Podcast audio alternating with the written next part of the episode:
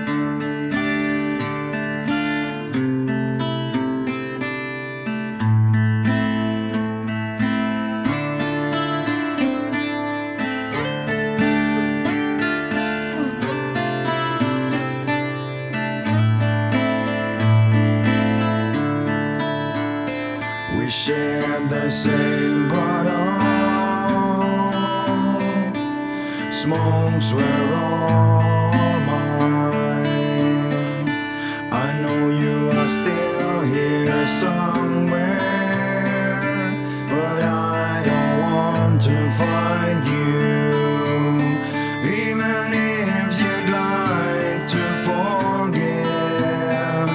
Some memories will come back.